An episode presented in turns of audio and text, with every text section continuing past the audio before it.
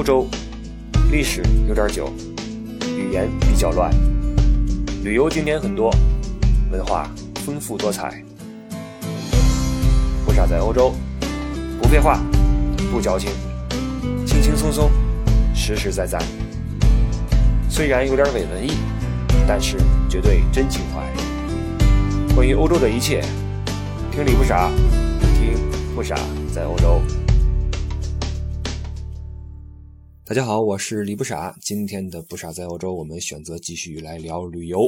啊，海德堡作为德国第三大旅游景点，每年要接纳超过三百五十万人次的游客。啊，它的地理位置很优越啊，就处在法兰克福南部八十公里的地方，呃，驱车也就是一小时单程，而且正好处在这个南北走向的交通要道旁边，就更加容易吸引更多的游客前来拜访。它虽然是德国第三旅游景点啊，第一是新天鹅堡，第二是科隆，但在我个人的心目中，它的可游览性是远远的超越另外两个地方，因为新天鹅堡就。是个古堡啊，呃，科隆就是一个教堂，而海德堡呢，它这个城市非常的丰富，呃，它有一座山叫王座山啊，山上面有一个古堡，你在山下呢有个老城，城里面有一座大学，在城边呢有一个河流内卡河，河上有一座古桥。古桥的对岸呢是另一座小山，山上还有一条小道，所以这个不论你怎么玩、怎么走，在很多地方都可以收获很美的景象，听到很多有意思的故事。所以论这个旅游的丰富性，海德堡在我心中应该是德国第一啊。它的名字实际上，呃，翻译过来吧，不应该叫海德堡。在德语里面，这个后缀啊，一个是 book，一个是 back。这 book 是堡，你比如说 Hamburg 是汉堡啊，是 book 是城堡的意思。那海德堡的原名是 Heidberg，berg 是山，是山的意思。但为什么叫海德堡呢？无非就是因为它这个城堡太有名，所以大家错进错出就叫海德堡，就叫下来了啊。你就此你也可以知道，这个城堡是呃海德堡这个城市或者说这个景区的一个重头戏啊。呃，但是这个。海德堡这地方虽然好玩啊，但是呢，作为我作为一个导游，每次我带人到海德堡之后吧，我都发现这地方不是那么好讲。为什么呢？因为这个，你比如说你在柏林，你可以讲这个政体，你可以讲默克尔；你到了慕尼黑，你可以讲这个巴伐利亚，讲这个希特勒的崛起；你到维也纳可以讲一战；你到巴黎可以讲什么拿破仑。但你在海德堡呢，这地方的历史吧，它和这个。大历史啊，结合的不是那么紧密。在此地停留过的最显赫的人物呢，也就是神圣罗马帝国的呃选帝侯一个家族，前前后后住了不少时间。那他们的故事就和欧洲的这个大的这个变迁呀，关系就不大大了。除了经历过一个三十年战争之外，那这三十年战争也比较的乱啊，很多人都不是很清楚，就没了。所以介绍这个城市以及古堡吧，尤其是古堡就比较难。你说谁呢？大家都不认识。你再往深了说吧，可能大家听的也是一知半解，无非就是一些人名啊，就是人名所以今天咱们聊这个海德堡呢，也是咱们就不聊那么细了啊，聊细大家也会忘。咱们就说几个历史的片段，结合着海德堡的一些景点，说几个历史的呃片段啊。在这个一三二九年的时候哈，这个地方啊，呃，当时叫做普法尔茨，是一个独立的一个王国吧。普法尔茨跟这个巴伐利亚王国呢分离，分离之后，本地的这个卢普莱希特一世。啊，这个名字比较复杂，成为了选帝侯，这就开始了普法尔茨这个地区，或者说海德堡这个家族作为选帝侯统治此地的一个历史。选帝侯是什么意思？就是我们知道当时这个政体，或者说这个这个这个王国吧，叫神圣罗马帝国。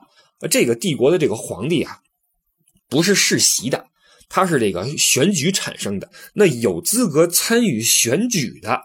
这些侯爵一共有七个人，这帮人叫选帝侯，其中有三个主教，四个世俗的侯爵。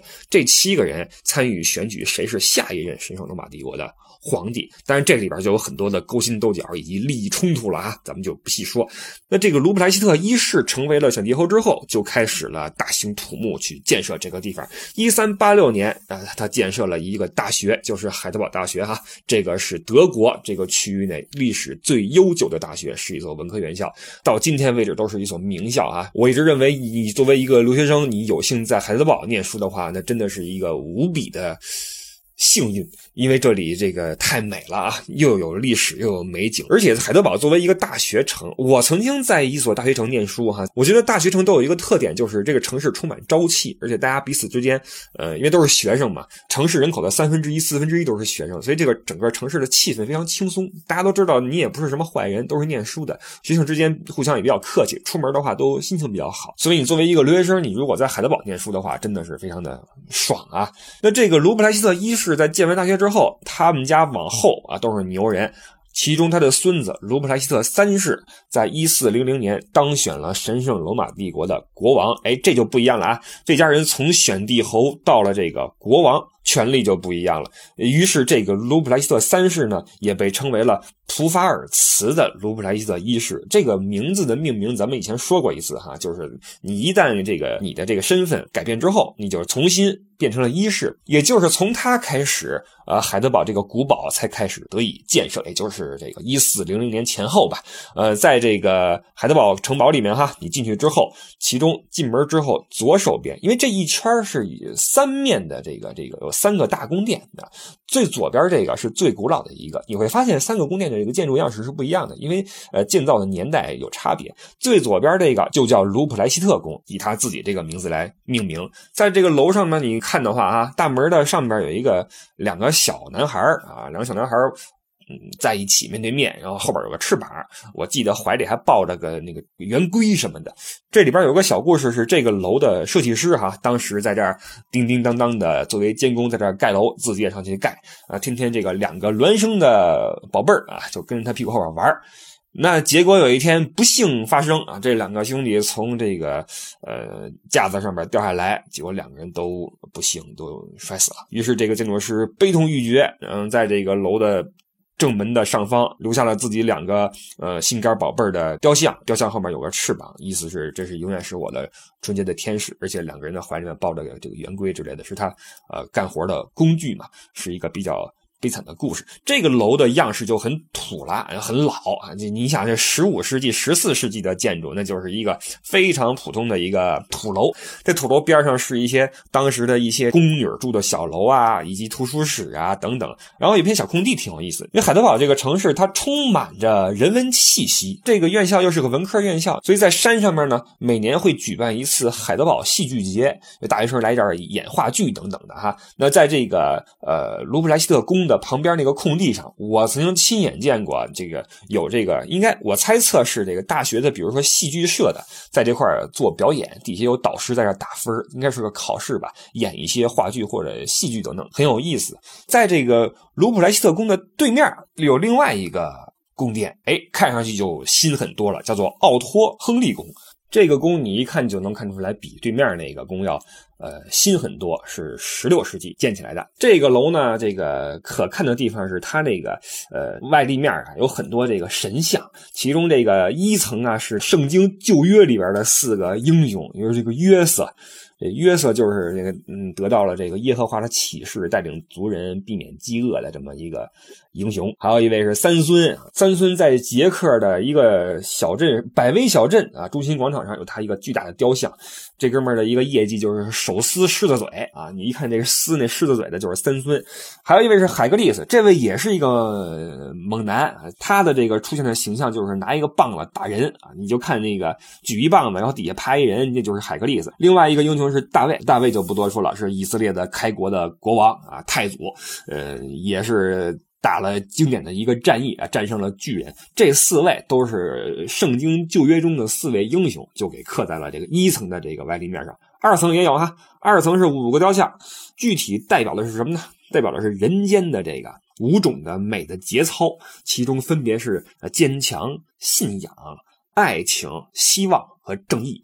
就这个是很难记的这五个东西，因为这个你就知道它是积极的玩意儿。但是你你你你你说这个每次去我给人讲的时候，我都得想说这人间的美好的玩意儿都有什么来着？有希望，有什么那个这个道义，坚强，是这个什么矢志不渝，还是什么？欠债还钱，反正就等等这些美德，我得凑五个出来，因为这很像什么正义啊，什么坚强信仰啊，这都很像，你知道吧？每次说都得捋一遍，因为你说不好就就重了，你知道吧？再往上第三层又是五个雕像，是这个古罗马神话里边的诸神啊，你比如说这个呃土星的那个 Saturn，呃战神马尔斯，战神是火星啊，还有金星的维纳斯。还有水星的莫丘利 m e r c u r u s 这哥们儿在古希腊的文化里边就是那个谁，爱马仕啊，Hermes。呃，然后还有一个月神戴安娜，这是三层的几位罗马神话里边的神。所以你就看这这楼吧，这一二三层哈，二层是人间那点信仰就不说了，这一层是圣经那一套系统，三层是古罗马那套系统，这就有点类似于什么呢？你家摆了点神像啊，左边是观音。右边是玉皇大帝，就很很很混乱，你知道吧？就很混乱，这也彰显出这个楼的建造者，反正这权势也比较大，反正什么好都往上往上堆啊，因为混搭风。反正我全占了，我就都都敬一敬啊！我把彰显我的对你们的一个一个敬意吧，就这个意思。这个楼今天你去看的话，你会发现它没顶，而且这个窗户都是透的，什么意思呢？这楼就除了这个外边的一个墙之外，哈，里边就都空了。因为这楼在十八世纪啊，一七六四年着过一次大火，里边全都烧干净了，后来也没再建起来。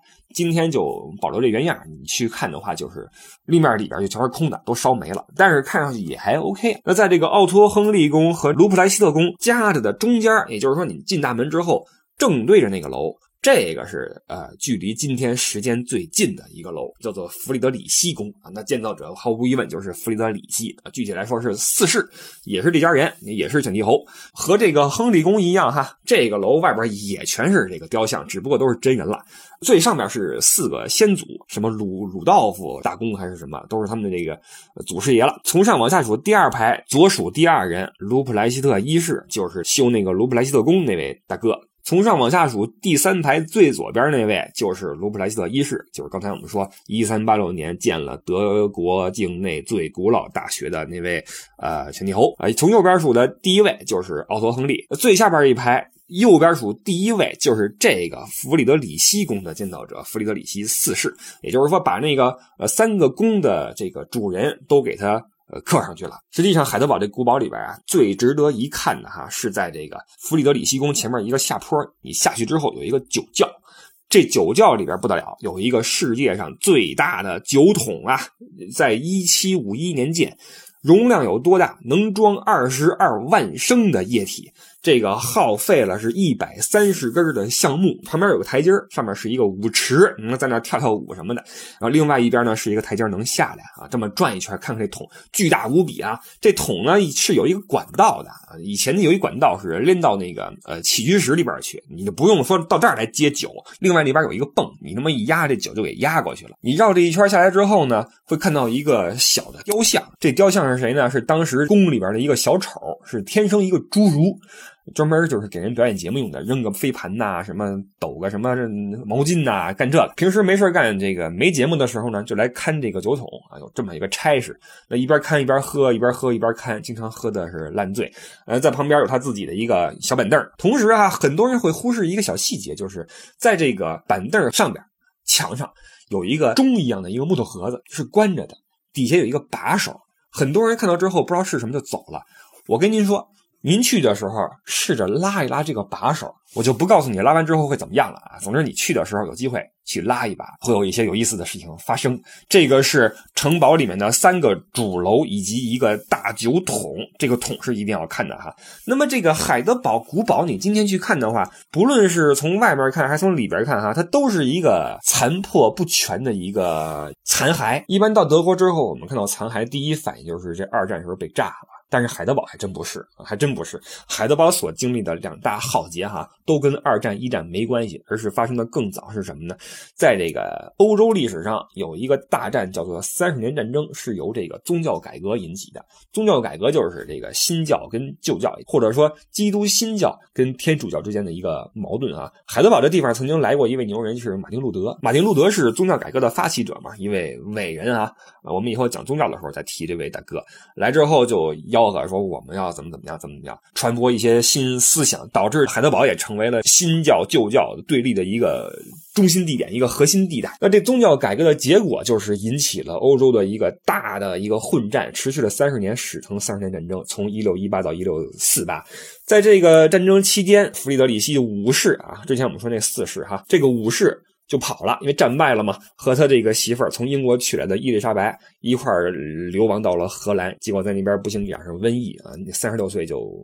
病逝之后，在战后啊，到了一六四九年，他们那个儿子卡尔再次回到了海德堡，准备好好的再重现家族辉煌。因为在这个三十年战争期间，四分之三的人口都跑了。但是他犯了一个巨大的一个错误，巨大的一个政治错误是什么呢？是把自己的女儿嫁给了法国的一位贵族。这个贵族来头不得了，是法国太阳王路易十四的弟弟。有人说，你把女儿嫁过去也没什么，强强联合不挺好吗？但是问题来了，卡尔死后，大家发现完了，卡尔这辈子没生出一个儿子来，这可怎么办？当时的法律规定，女儿是不能够继承父亲的遗产的，你必须要由男孩来继承。没有的话怎么办？路易知道怎么办？路易说：“哎，你没儿子的话，既然你女儿嫁给我弟弟了。”那我们就是一家人嘛，那就我们来替你继承普法尔茨的遗产呗。于是，普法尔茨遗产争夺战就此打响。一六八八年到一六九三年，法军两次攻陷海德堡，一顿烧一顿抢，把海德堡搞一乱七八糟，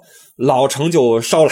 古堡也给炸了。今天你去那个城堡的话，你会看到边上有那个当时放火药的火药塔从里边炸开，整个圆柱体的墙体整个的塌下来，能看到里边墙体的那个厚度啊，非常之厚。就这样都没能挡住路易十四那炮火啊，到底是给轰下来了。很遗憾，海德堡就此就毁掉了。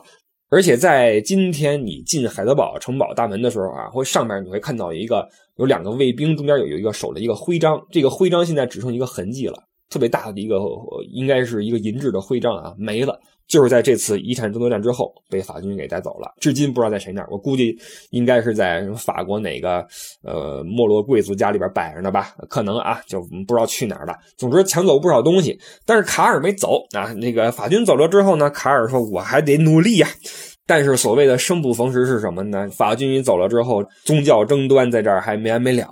而且这最严重的是什么呢？一七六四年的时候，这堡呀被雷给劈了。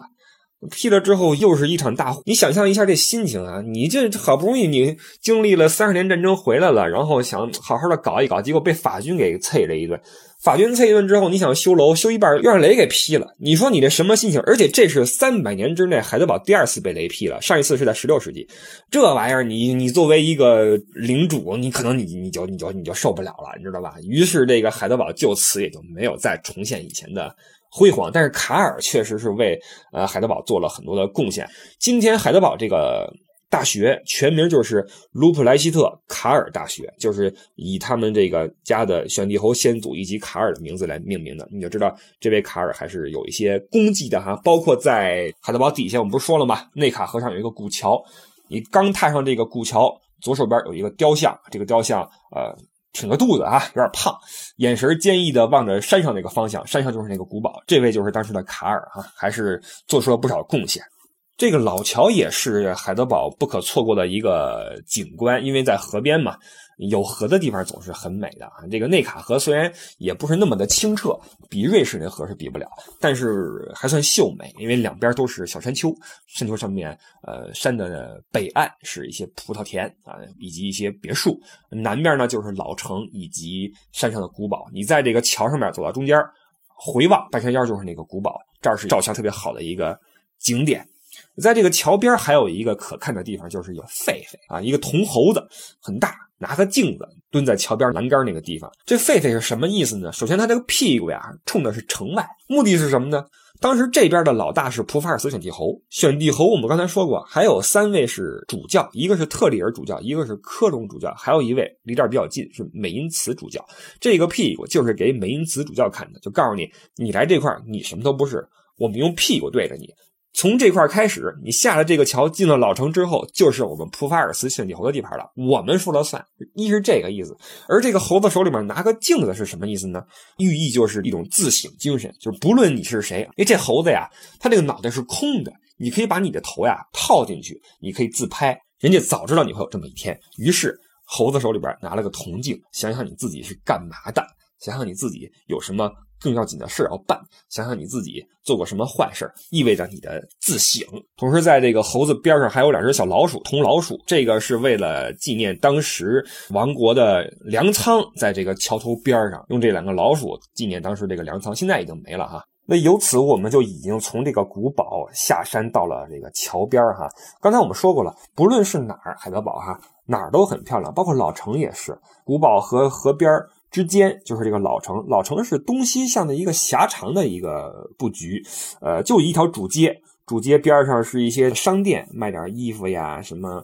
琥珀呀，首饰呀，小礼品呀，还有几条与河是垂直的街哈，上面有很多的餐厅，在海德堡吃饭还是不错的。中餐就不提了，你可以吃到一些特色美食，价格都不贵，每个小店待客都很热情，你点一份饭分量也比较足。主街上面还有两家土耳其餐厅，每次去我带一些人去那玩的话，经常会推荐他们吃一吃土耳其餐呀，或者本地的一些特色菜，还是不错的。那您作为游客，如果您是跟团来的话呢，啊，大团就不说了，就那么几个地儿带您走完完了。如果您是小团，或者说您自驾来的话，嗯，首先停车跟您说一下，海德堡的停车系统还是比较清楚的啊，它是用那个 P 几几几几几给你标好号，你可以停在 P 十三，P 十三是最方便一个地方，就在老城卡尔广场的下面，或者你停 P 十一是在老城边上吧，很大的一个停车场啊，进城也很方便。停好之后呢，你就可以沿着小街走一走，同时呢。呃，上山去看古堡。上山的话呢，你可以走上去，也不累。但是还有另外一个更便捷的方法，是在 P 十三旁边啊，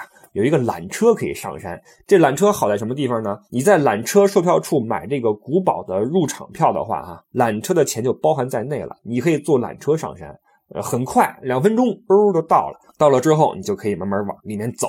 经过一个大门，左手边是一片很大的绿地，还有一个石拱门。这拱门叫伊丽莎白门，是当年呃三十年战争打跑那位弗里德里希五世他媳妇儿叫伊丽莎白，英国娶来的，所以这地方也叫英国花园，是他专门为他老婆修的，还是很漂亮的。